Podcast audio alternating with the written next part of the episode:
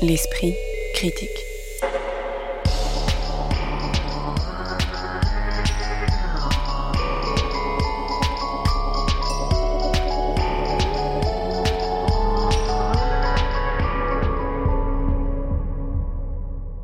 Mediapart. Bonjour tout le monde et bienvenue pour ce nouveau numéro de l'Esprit critique consacré aujourd'hui à la littérature et pour lequel on remonte dans un temps plus ou moins lointain.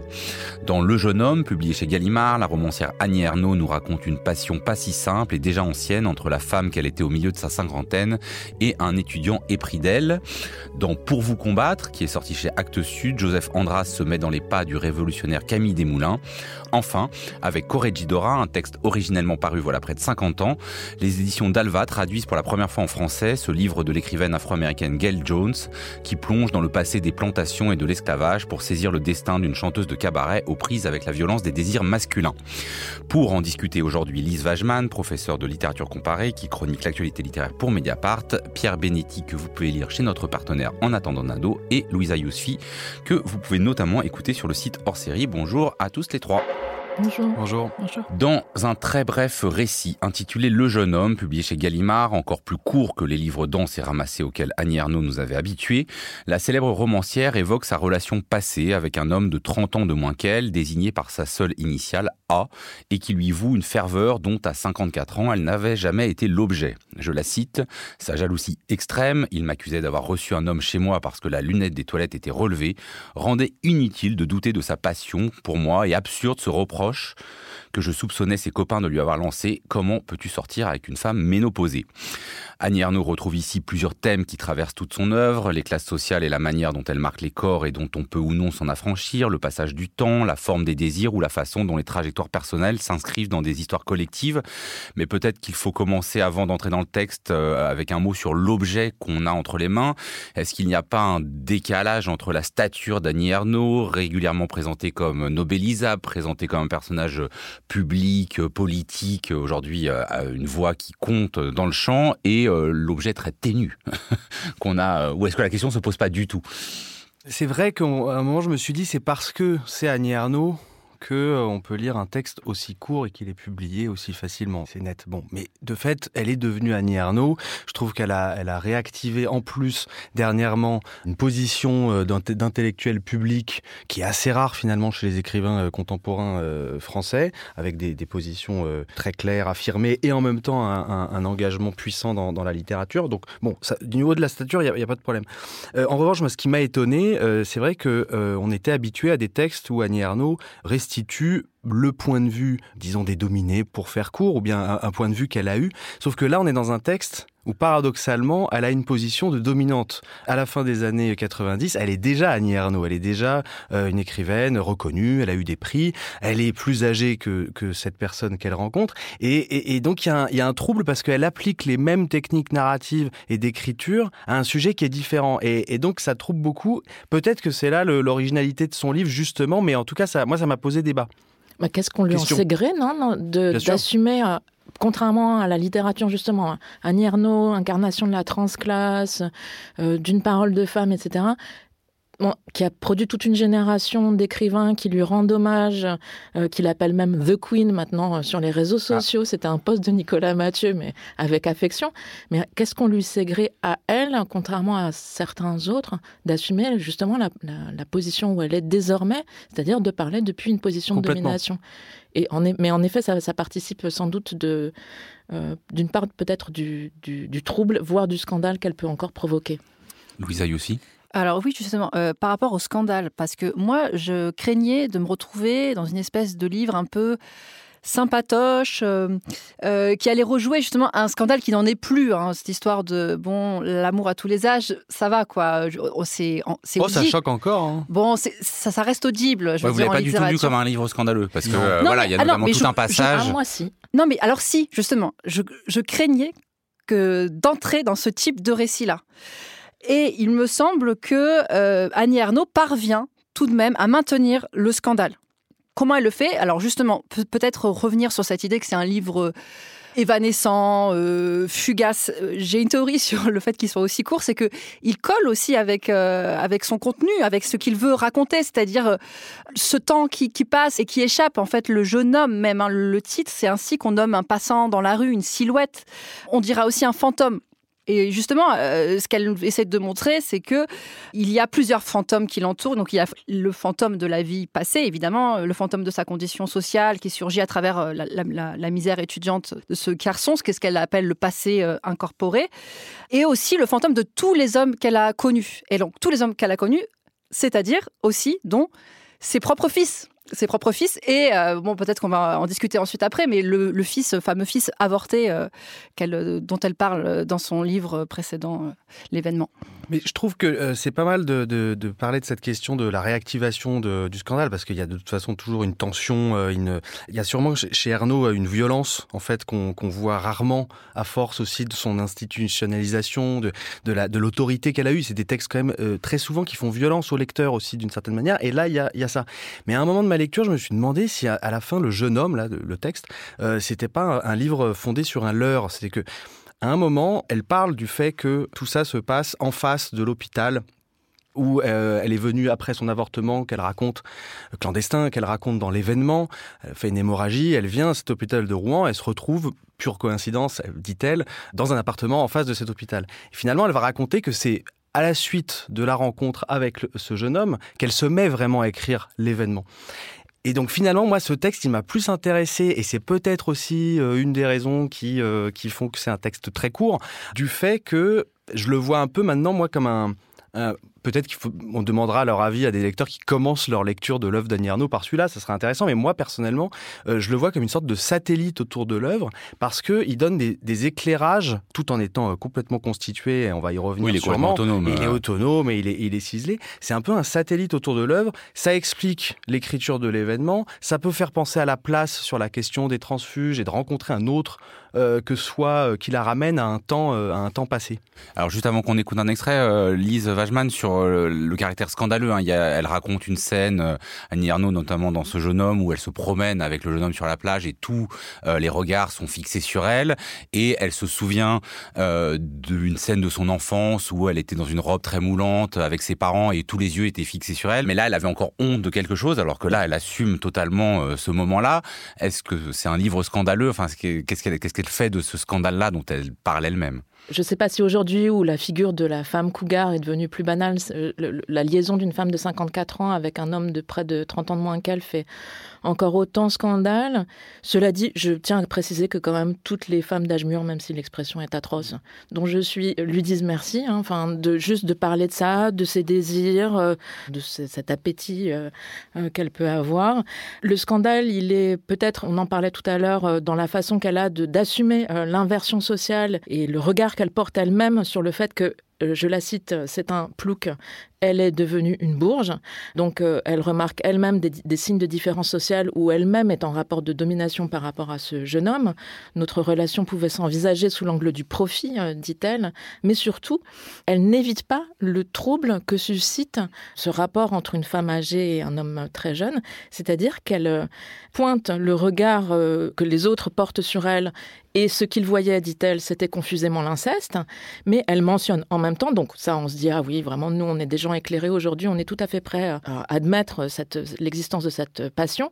Mais en même temps, elle évoque le fait que son amant l'appelle la rhum, qu'elle pratique avec euh, cet amant un rituel qu'elle a pratiqué avec chacun de ses fils, et elle mentionne que le jeune homme en voyage avec elle lui déclare ⁇ Je voudrais être à l'intérieur de toi et sortir de toi pour te ressembler ⁇ Donc le trouble incestueux, elle les, elle l'escamote pas du tout. Euh, elle assume même, elle assume complètement. Elle écrit vraiment à la lisière des tabous. Elle ne cherche pas, au contraire, à les, à les, à les déconstruire. Euh, c'est ça qui est, assez, qui est assez extraordinaire, qui fait que c'est une petite bombe, en fait, hein, ce, ce livre.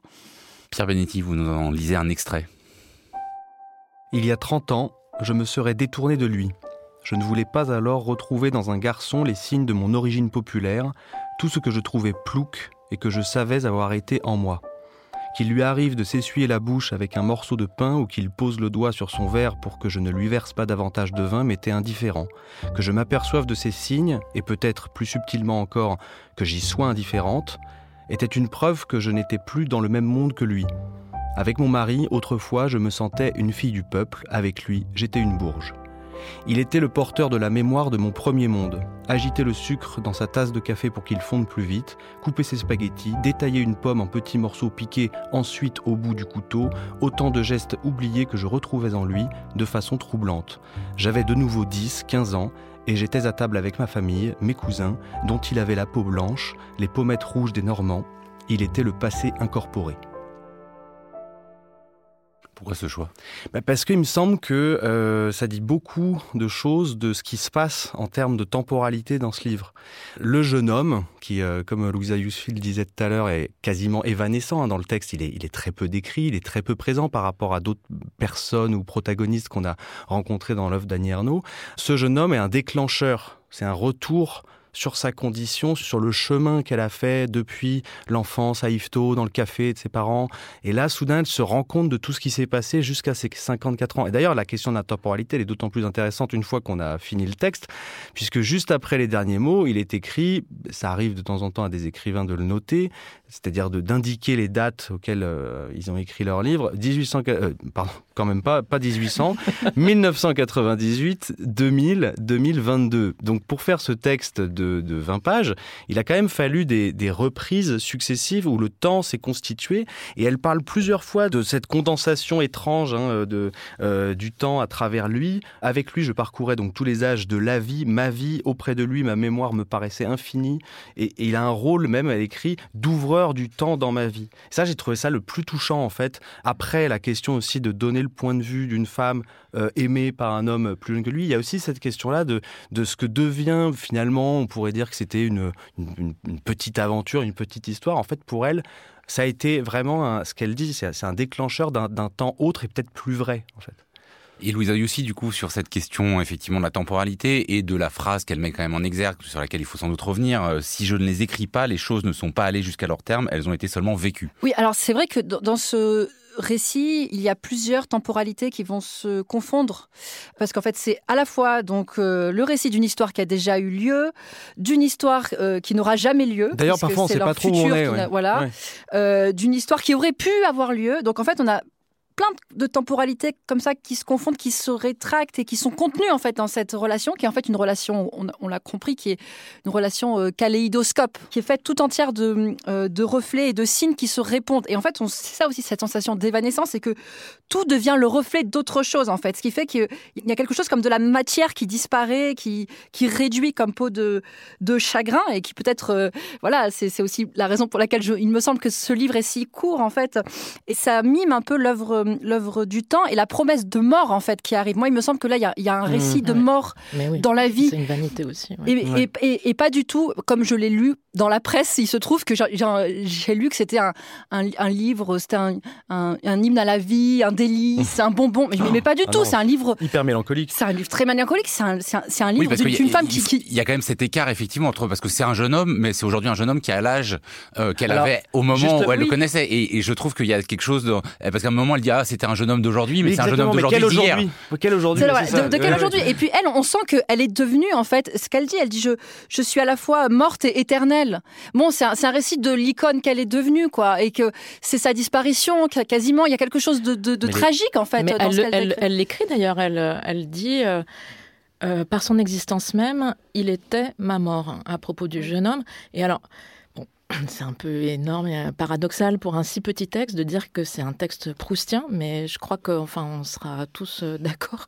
C'est-à-dire qu'il y a non seulement la, la façon très forte qu'elle a de rapporter des expériences à des formes, à chaque fois de trouver mmh. des formes pour, pour ce qu'elle vit, d'arriver à penser ce qu'elle vit, qui se cristallise autour de la question du temps, et en fait, ce, qu'elle raconte, c'est que ce jeune homme, ouvreur du temps dans ma vie, euh, comme le disait Pierre euh, tout à l'heure, enfin citant le, texte, est en fait la vieillesse qui s'annonce. Mm. C'est-à-dire qu'elle finit par dire, euh, de plus en plus, je, la cite, il me semblait que je pourrais entasser des images, des expériences des années, sans plus rien ressentir d'autre que la répétition elle-même. C'est-à-dire ce qu'elle raconte, c'est qu'au fond, elle arrive à un moment où elle, vieillit, si tant est que la vieillesse, ce soit peut-être donc le temps où les expériences sont révolues, où il n'y a plus de neuf, où il n'y a que de la répétition. Moi, j'ai appris ça en la lisant. Mais je suis d'accord sur, euh, sur Proust, parce qu'il y a aussi ce, le, le, fait de sortir toute une époque perdue de simples objets ou temps. Par exemple, le, mot, le mot laser, soudain, qui, qui, apparaît. on, est dans, on est dans une, une, époque, il y a la cabine téléphonique aussi. Moi, soudain, j'ai repensé aux, aux, cabines téléphoniques. Et il y a ce côté aussi, les, les quatre premiers mots, c'est quand même il y a cinq ans. Mais alors, à quel moment on est? Est-ce qu'on est en 98, en 2000, en 2022 Il y a cinq ans, j'ai rencontré un jeune homme.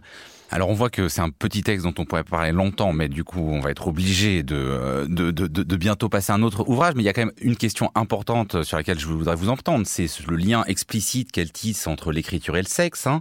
Elle dit euh, souvent j'ai fait l'amour pour m'obliger à écrire. Je voulais trouver dans la fatigue, un déclencheur, encore la déréliction qui suit, des raisons de ne plus rien attendre de la vie. J'espérais que la fin de l'attente la plus violente qui soit, celle de jouir, me fasse éprouver la certitude qu'il n'y avait pas de jouissance supérieure à celle de l'écriture d'un livre. Donc je voudrais vous entendre à la fois sur cette articulation qu'elle fait à un autre moment, puisqu'elle dit qu'elle quitte en fait le jeune homme quasiment au moment où elle finit euh, son autre livre euh, sur l'avortement, et y compris, bah du coup, cet usage très instrumental du jeune homme. Alors, euh, est-ce que simplement le fait que ce soit une femme plus âgée vis-à-vis d'un jeune homme fait que ça ne pose aucune question?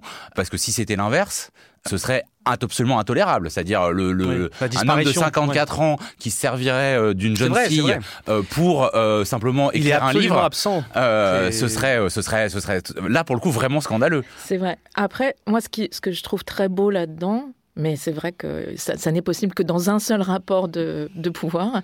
C'est qu'au fond, le, point commun à, la, jouissance et à l'écriture, c'est l'idée d'aller jusqu'au bout. Donc elle, elle, disait, on le citait tout à l'heure euh, en exergue de son texte, elle écrit euh, Si je ne les écris pas, les choses ne sont pas allées jusqu'à leur terme. Ensuite, avec ce jeune homme, elle dit une histoire que nous avions envie, envie de mener jusqu'au bout sans bien savoir ce que cela signifiait. C'est une formule qu'elle utilisait déjà, par exemple, dans Une passion simple, en disant Cela me serait égal de mourir après être allé au bout de cette passion, sans donner un sens précis à au bout d'eux.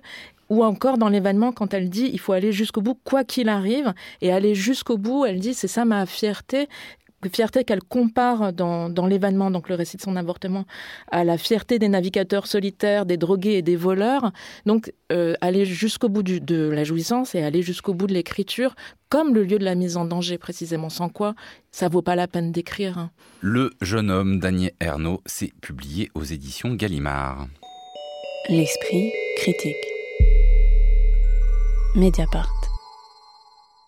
Après deux nos frères blessés, consacrés à Fernand Yveton, ouvrier communiste indépendantiste guillotiné pendant la guerre d'Algérie, Kanaki, qui suivait les traces d'Alphonse Dianou, le leader de la prise d'otage de gendarmes français commise à Ouvéa en Nouvelle-Calédonie en 1988 et qui se termina en bain de sang, et Au loin, le ciel du Sud, récit consacré à la jeunesse de Nguyen Ai le futur Ho Chi Minh dans le Paris de l'après-première guerre mondiale, l'écrivain Joseph Andras met sa plume dans les pas d'un autre personnage historique, le révolutionnaire Camille Desmoulins.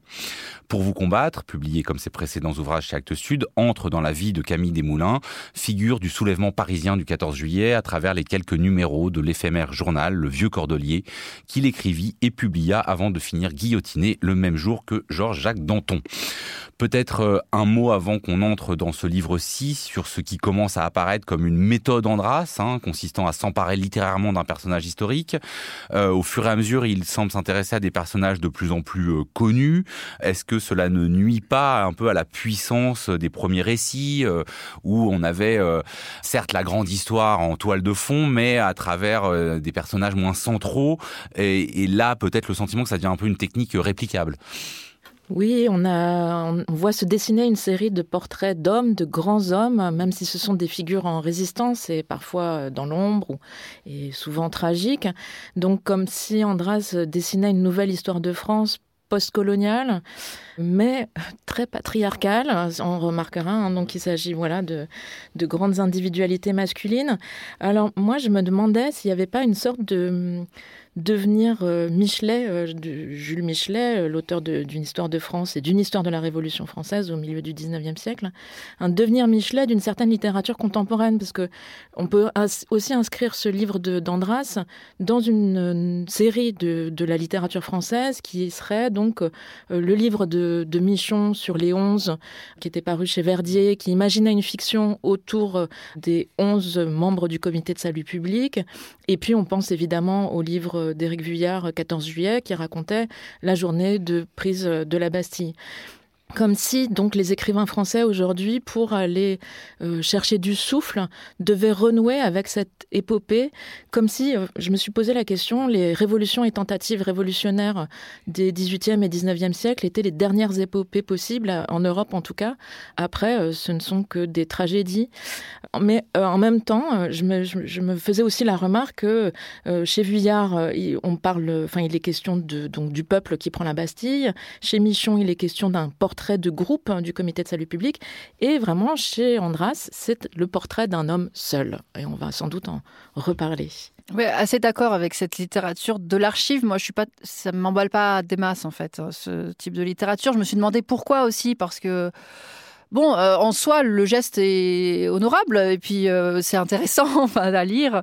Euh, je me suis demandé pourquoi et je crois que c'est parce, il me semble que le problème, c'est que la littérature, elle est, elle est prise ici comme une espèce d'outil en fait, un simple outil, un truc un peu instrumental qui viendrait juste rajouter une espèce de supplément d'âme à des documents, des, des documents historiques, et que on nous on raconte de manière oh, élégante. Euh. Il s'en défait assez quand même. Ah, D'ailleurs, j'ai pas du tout fait cette hypothèse. Ouais, on va. non, il s'en défait assez assez rapidement. De, la... Il donne pas ses sources. Il y a pas de rapport à l'histoire. Il, y a un rapport plutôt à, il au récit. Il à Jaurès. Hein, oui. Ouais. Je crois qu'il se défait assez vite en fait de bah, on, a, bah, je veux dire, il suit la quand même. Je veux dire. Ah, bah, je veux dire, il suit quand même de très près mm. à la lettre euh, la, publication. Euh, oui, la structure, il faut bien dire narrative du livre est, calquée sur la, euh, publication des différents numéros du Vieux Cordelier. Voilà, et puis bon. Ce qui n'est pas d'un parfois je me suis énorme. Non. Et surtout, et parfois je me suis dit en fait, il est juste en train de traduire, il paraphrase. Ah bah, y a un il paraphrase carrément le, ce qui s'est passé en fait. Il paraphrase les, les textes de l'époque. Bon. Non, mais c'est un, peu étonnant quand même parce que euh, Joseph Andras lui-même reconnaît son attrait hein, pour la grande histoire. Il écrit euh, à un moment du livre Le peuple souffre, mais sa souffrance est trop vaste pour la gloire. L'histoire, grand H, euh, veut des visages, des lieux de naissance et des dates de décès. L'histoire, grand H encore, veut des grands hommes pour hisser sa majuscule. Et il dit aussi son intérêt pour la reprise. Donc, euh, Lise, euh, tout à l'heure, euh, mentionnait un, devenir Michelet. Enfin, à vrai dire, il y a déjà un sous-genre de la littérature française, c'est revenir à la Révolution française, le grand moment national. On pourrait quand même, on peut y revenir, mais peut-être avec des traitements différents. Moi, je trouve que c'est sans fin de raconter l'affrontement de Robespierre et Danton, la mort du jeune roi. c'est des moments qui n'ont absolument pas besoin d'être magnifiés tellement ils sont symboliques. Et donc, Andras dit aussi son intérêt pour la reprise. Il dit la suite n'est que le récit bien connu, sans fois compté que chaque génération se transmet pour tramer ce qui s'appelle un pays. Et on dirait que ben, ça pose pas de problème en fait. Je me suis demandé quand même s'il n'y avait pas un horizon politique, mais on en reparlera. Je, je, suis pas complètement. C'est sans doute le moment. Son dernier livre était quand même en référence avec les Gilets jaunes. Donc voilà, évidemment, Et on se pose poser la, question. Mais peut-être on, on entre dans l'écriture avec vous, euh, Lise Wajman. Mais Desmoulins ne désirait pas la mise à mort des députés de la Gironde. Il ne souhaitait pas que leur tête soit détachée de leur tronc pour motif de conspiration contre le pays. Il avait seulement voulu qu'ils ne siègent plus à la Convention et que la révolution, la véritable, celle de la France heureuse et libre, celle du pain pour chacun, puisse poursuivre sa route sans nul obstacle. On raconte même qu'il perdit la raison le jour de leur condamnation, s'accusant d'avoir contribué à leur chute par ses écrits.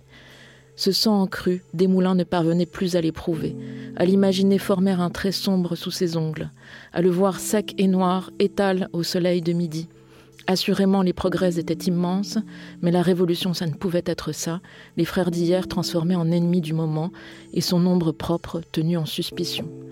Le député de la Seine vient donc de rompre le silence en reprenant la plume.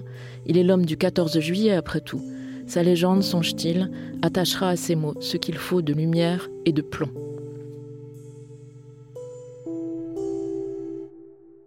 Alors on va euh, revenir à ce, choix de la figure de Desmoulins et ce qu'en fait euh, Joseph Andras, mais j'ai envie euh, de vous entendre après cet extrait, quand même sur le style d'Andras parce qu'il y a voilà un sens de la formule euh, à propos euh, d'un chef de division des armées vendéennes. Il écrit il n'a pas d'appétit pour le sang, mais moins encore pour les idées nouvelles. Où il parle du député Colo d'Herbois qui prend la parole et qui est de, je cite, cette race d'hommes qui aimerait mieux se trancher la main que de la voir trembler. Mais il y a aussi des moments où on a l'impression que la virtuosité euh, que veut montrer Andras devient une préciosité assez embarrassante parfois. je veux parler de Camille Desmoulins au visage noué de peine. Le soir, le soir s'allongeait sur la scène en manière de naissance, où le barin a sur le dos des linges de neige, ou encore dehors la neige fait sur Paris le palan et les souliers crottés. Voilà, comment est-ce que euh, vous avez été emporté par ce sens de la formule qui est parfois quand même euh, assez fort, ou alors euh, un peu agacé Louisa Yosfi Agacé. Non, vraiment euh, agacé parce que, euh, c'est-à-dire que je, je reconnais qu'il y a une virtuosité, quoi. Je veux dire, euh, oui, c'est c'est c'est des voilà. stylé. Ouais, c'est stylé, quoi. Il y a une emphase et puis ça prend et puis ok, moi ça peut m'embarquer. Hein. Il y a quelque chose d'assez, je, je, suis assez, admirative. Hein. Mais du coup, c'est comment dire, ça me fait l'effet d'une performance, quoi, une espèce d'effet de style. bon, bah voilà, il a, il est, voilà, c'est une performance, quoi. On est à la limite de la prétention parfois. Le, le, mm le, côté donc euh, euh, disais-je. Euh, il y, a des, il y a des effets de manche auxquels on est peut-être plus habitué, mais qui, qui, qui sont pas du, du tout de l'ordre du pastiche en plus. Hein. Je pense que c'est vraiment un travail de la langue, de la densité de la phrase, mais qui nous rappelle un passé de la langue française complètement mais, figé. Mais du coup, je me suis demandé, est-ce qu'il n'a pas voulu faire coller sa langue au, sujet et à hein. l'époque? Est-ce qu'il n'a pas voulu faire C'était assez présent dans les autres livres, mais, mais, mais, disons que là, ça se voyait, là, ça se voit plus.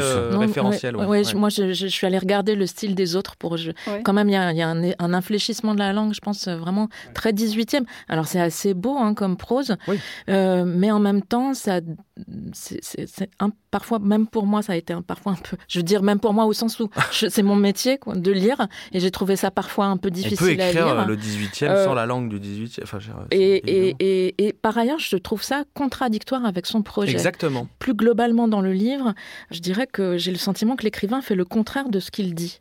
Quand il thématise, par exemple, il défend une certaine vision du peuple et de la langue, écrivant, par exemple, le peuple est encombrant, il n'a pas les mots qu'il convient.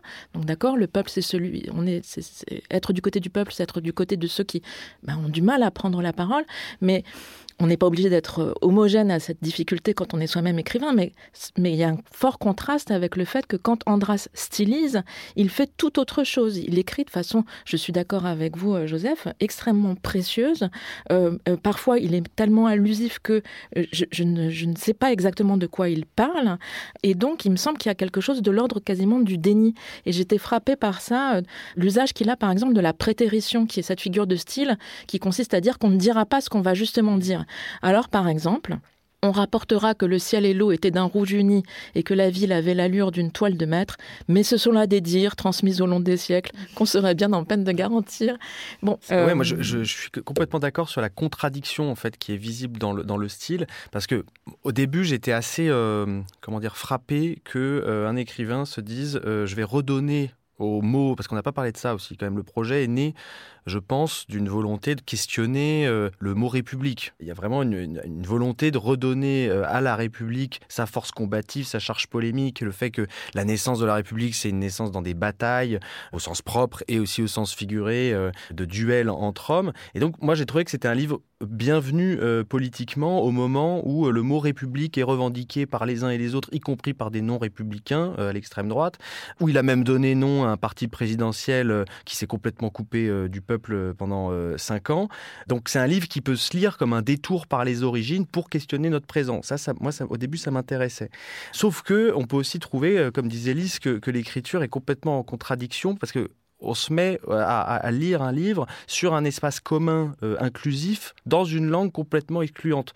Donc c'est ça, ne marche pas. Son talent est, là, mais le style devient pompeux, précieux, euh, corseté, voire boursouflé. On n'a pas mentionné son goût pour la sentence ciselée, la maxime grand siècle. C'est contradictoire, c'est dommage. Au, fond, moi je crois que j'ai pas très bien compris ce qu'il ce qui racontait de son rapport à la vérité.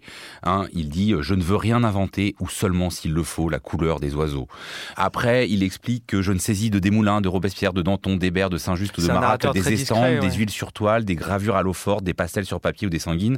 Je ne saisis en somme que ce que l'on a fait d'eux. Et plus loin, il parle du mystère qui a été, euh, euh, pour lui, reste la, nuit euh, entre Danton et Robespierre. Combien j'aimerais m'en approcher, m'y glisser, creuser ce noir entier et m'en repaître, toucher ce que nos ennemis ont fini par faire de nous.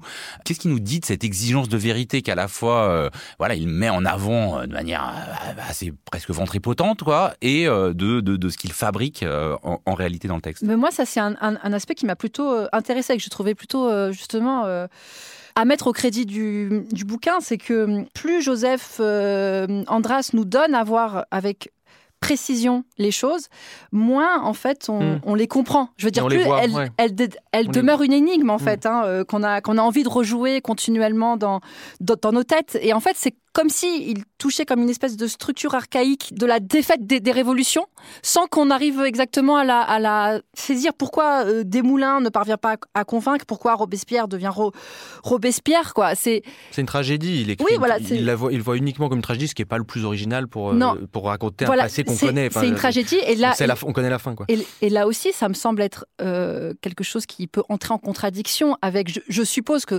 quand on, on, se veut un écrivain engagé dans la dans la gauche, critique, l'idée, c'est pas d'écrire un livre qui, qui dise un Enfin, voilà, qui disent bon bah il y a une espèce de fatalité. Euh. Enfin moi c'est ça. À la fin je me dis euh, j'ai l'impression qu'on est un peu impuissant quoi. On se dit bon bah c'est ce qui va arriver euh, de toute manière à chaque fois. Un autre aspect sur ce questionnement un peu de la dimension politique, c'est le choix de Camille Desmoulins, c'est-à-dire que on a ici à la fois alors la radicalité républicaine, mais qui reste humaniste. Modéré, oui, bien sûr. donc de, choisir ce personnage en soi pour en faire comme disait Pierre Benetti un peu voilà retourner aux origines de la République, tout en disant la République et la Révolution, c'est tout du même, comme il l'explique à un moment.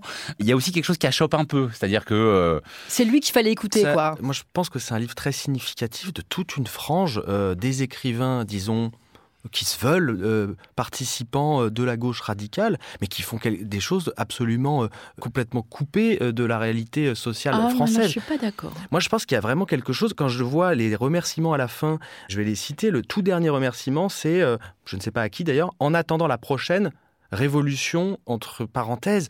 Je trouve que vraiment c'est des gestes dont on peut se passer quand on voit là l'état dans lequel euh, on, est.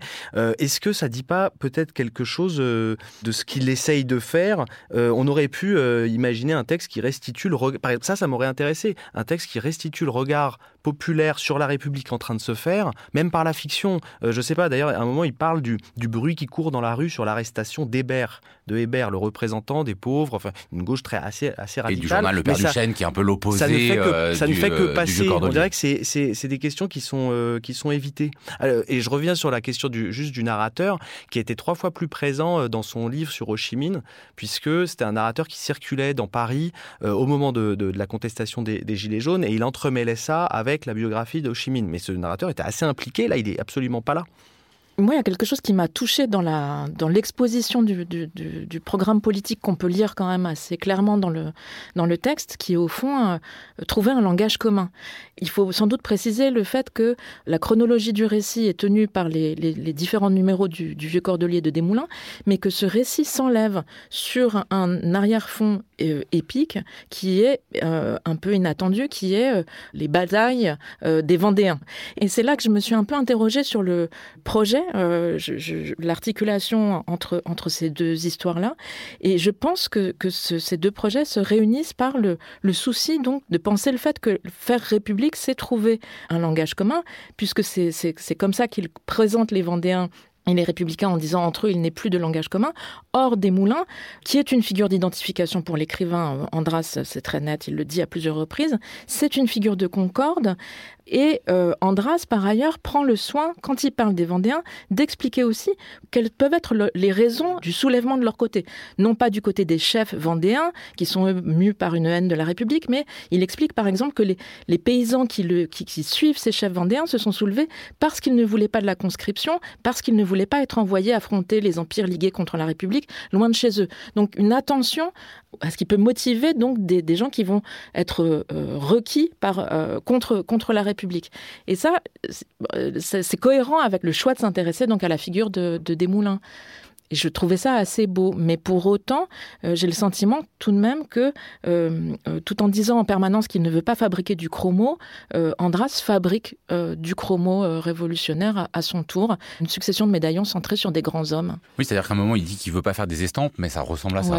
Ouais, Par exemple, il se moque de, cette, de ces images d'Épinal qui opposent Danton le jouisseur et Robespierre l'austère. Et en fait, quand il dépeint les personnages, il, le rejoue exactement exactement, la même chose. Mm. Alors c'est un voilà, y a Après, c'est une gageure hein, de, de, ah, de, venir, euh, de commencer par exemple un livre sur avec les batailles vendéennes après 93 euh, de Victor Hugo. Il y a, faut y aller. C'est, c'est courageux. C'est courageux, mais pas forcément complètement abouti. Pour vous combattre, c'est signé Joseph Andras et c'est publié aux éditions Actes Sud. L'esprit critique. Mediapart. Corregidora est le premier roman de l'écrivaine afro-américaine Gail Jones que publient les éditions d'Alva qui, je les cite, mettent à l'honneur des autrices contemporaines. À travers leurs textes, elles nous disent leur vie de femme, leur relation à la nature ou à notre société. Le texte a été initialement publié en 1975 après que son auteur a été repéré par Toni Morrison et devient pour la première fois accessible en français grâce à la traduction de Madeleine Nazalik. L'action se situe dans des cabarets du Kentucky où le personnage principal, Ours ou Oursa, monte sur scène pour chanter le blues, suscitant la jalousie de son mari Mut, qui finit par la frapper, la faire chuter, lui faire perdre l'enfant qu'elle portait. Cet événement introduit une rupture dans la transmission des récits que sa mère et les femmes avant elle se sont transmis de génération en génération, notamment celui de Corregidora, dont elles étaient les esclaves au Brésil. Peut-être que euh, pour euh, rentrer voilà dans ce texte assez particulier, c'est mieux de commencer tout de suite par un extrait, et c'est vous qui l'avez choisi, Louisa Yousfi. Mon sucre, je me rappelle quand t'étais une graine toute tiède au-dedans de moi, mais j'ai essayé de pas t'abîmer. N'abîme aucune de tes graines. Compte sur moi, maman. Je t'ai jamais raconté comment grand-mé a eu mémé. Elle a eu envie d'aller au petit coin. Au dernier moment, elle a changé d'avis, et au lieu de sortir au cabinet comme d'habitude, elle s'est accroupie au-dessus du pot de chambre. C'est là que ta mémé est arrivée. Elle est tombée dans le pot de chambre. On commence tous comme ça, retiens-le. On fait tous nos débuts comme ça un fossé boueux ou un seau hygiénique, ou bam, par terre. Pareil partout. Mais faut que tu assures la postérité, que tu continues à donner la vie quoi qu'il arrive, en prévision du jour où la terre et le ciel s'ouvriront pour poser la question qui sera forcément posée un jour. Ils pensent s'y dérober, mais ils se mettent le doigt dans l'œil. Non seulement ils détiennent la preuve, ils rendent aussi le verdict. Ils pensent qu'ils ont tout planqué, sauf qu'ils détiennent la preuve, en plus de rendre le verdict. Tu l'as déjà dit, maman. Je sais que je l'ai déjà dit, et je compte pas me taire. Pourquoi alors cet extrait-là et peut-être qu'après on pourra aussi passer, c'est un statut, il y, a, beaucoup de passages en italique, dont celui-là fait partie. Est-ce que voilà, vous pouvez nous éclairer là-dessus? Bah, Cet extrait, c'est assez simple parce que ça me semble vraiment condenser, euh, je dirais, le sens euh, du livre, hein, pour le dire facilement. C'est qu'on compare ici euh, la, naissance à, une défécation. Hein. on accouche comme on chie. on arrive au monde comme on tombe dans un grand, un grand merdier hein, qui va nous faire sentir la merde toute sa vie. quoi. Et voilà, en fait, c'est ça l'écriture de, de Gail Jones, c'est cette, vulgarité-là qu'elle veut pas, elle veut pas transformer, elle veut pas sublimer, elle veut garder telle qu'elle. Elle veut raconter la violence euh, du monde comme, comme, comme elle arrive, euh, notamment à son héroïne, donc Ursa, qui vient de perdre son, son utérus euh, après avoir été battu donc par son mari. Et l'utérus, bah, c'est central effectivement euh, dans ce livre. C'est central ici, d'abord parce que c'est la matrice euh, anatomique élémentaire hein, qui va porter la vie. C'est ça qui va aussi figurer la condition féminine, mais aussi parce que, comme c'est indiqué là, c'est que pèse sur Ursa et tout, sur toute sa lignée une malédiction qui est celle donc de ce nom hein, qui, donne le titre au livre, qui est le nom donc d'un proxénète esclavagiste, qui est finalement la mémoire enfouie de tous les crimes innommables que les femmes de la famille ont subis et dont il est question un jour de témoigner.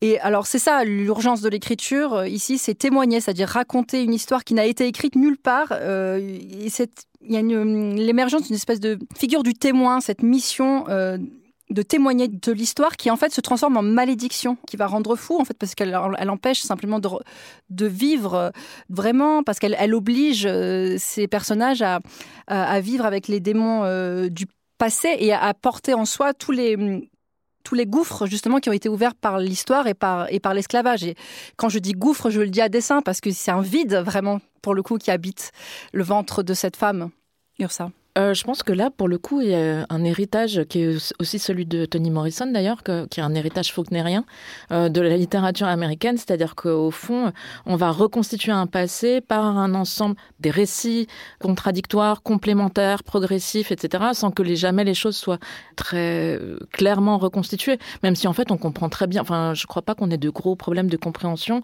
quant au fil principal de, cette histoire. Simplement, on le reconstitue progressivement en entendant euh, les unes et les autres.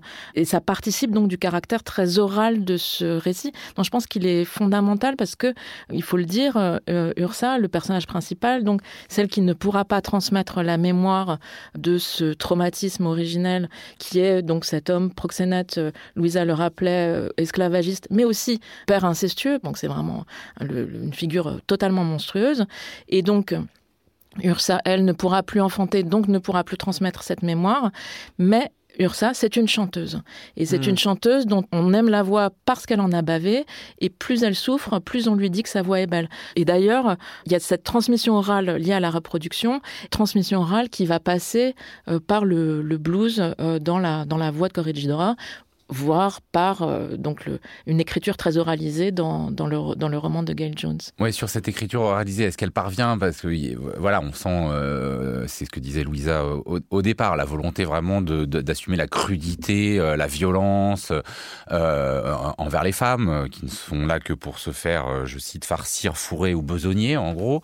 Est-ce que cette oralité constante parvient justement à rendre cette violence pour vous, Pierre Benetti? Mais c'est un roman qui bouge, en fait, j'ai l'impression, qui mobile. Peut-être qu'il y a un effet de la traduction, il faudrait voir euh, dans la version originale. Euh, j'étais assez étonné, il faut dire, moi, au tout début, hein, euh, par les dialogues que je trouvais extrêmement poussifs. Je trouvais que le début de la convalescence, c'est extrêmement lent et long. Même si ça permet de voir des relations entre femmes qui sont assez intéressantes. bon, peut-être qu'on y revient tout à l'heure. mais il y a un moment où, je je sais pas, le roman, il se libère avec une forme qui, qui, en effet, est de plus en plus proche de l'expérience. C'est extrêmement violent, il faut dire. Et au bout d'un moment, je me suis rendu compte qu'elle montrait aussi, euh, donc certes, une violence directe des hommes sur cette femme, que ça passe par euh, les coups, les insultes, les insultes, le quasi-féminicide qui, a lieu au début et sur lequel on revient à la fin. Mais il y a une violence indirecte aussi. C'est la question de, de l'appropriation de la violence par cette femme-là. Elle a des réactions extrêmement violentes quand elle rencontre une, une jeune femme euh, qui euh, essaye de coucher avec elle dans, dans une chambre ou une adolescente, je, ne sais plus. Une adolescente, il, y a, il, y a, un passage d'une homophobie extrême. Et à un moment, je me suis dit peut-être qu'il y, y, a un peu une clé aussi de ce roman éclaté sur le, un fil rouge qui serait euh, qu'il y a quelque chose d'assez significatif dans le fait que ce propriétaire incestueux, esclavagiste, donne son propre nom euh, aux femmes qu'il possède. Hein, c'est euh, c'est à la fois le nom de l'esclavagiste et des femmes. Et ne choisit pour son bon plaisir que des femmes qui ont la couleur du café. Alors en termes de symbole, c'est assez fort, c'est-à-dire la couleur de sa propre plantation. Et donc de la même manière, les hommes que Ursa va rencontrer considèrent son corps comme une propriété, un bien dont il faut jouir.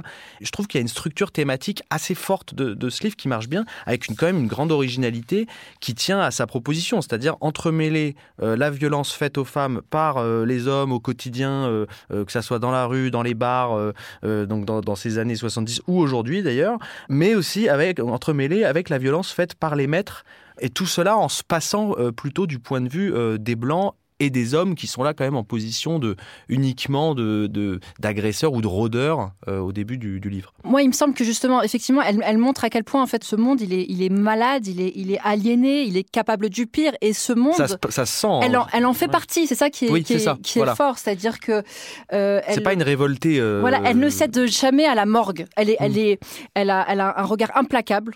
Euh, elle a un regard dur sur sa sur les hommes, sur sa communauté aussi, mais elle sait en faire partie. Hein. Elle, se montre, euh, elle se montre telle que, telle que le racisme, tel que le sexisme l'a, l'a bousillé en fait. Et a bousillé l'ensemble des, des, relations. Parce que ce qui est assez surprenant justement, là, euh, vous parliez tout à l'heure, Pierre Bernetti. le langage aussi, oui. A bousillé le langage, a bousillé ses relations aux autres femmes. Enfin, c'est vraiment pas un roman sur la sororité. Hein.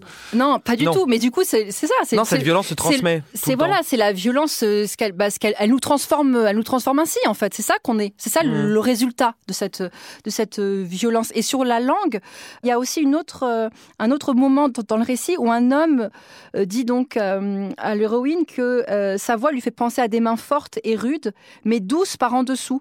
Le genre de voix qui peut te mettre en compote et te donne envie d'écouter quand même.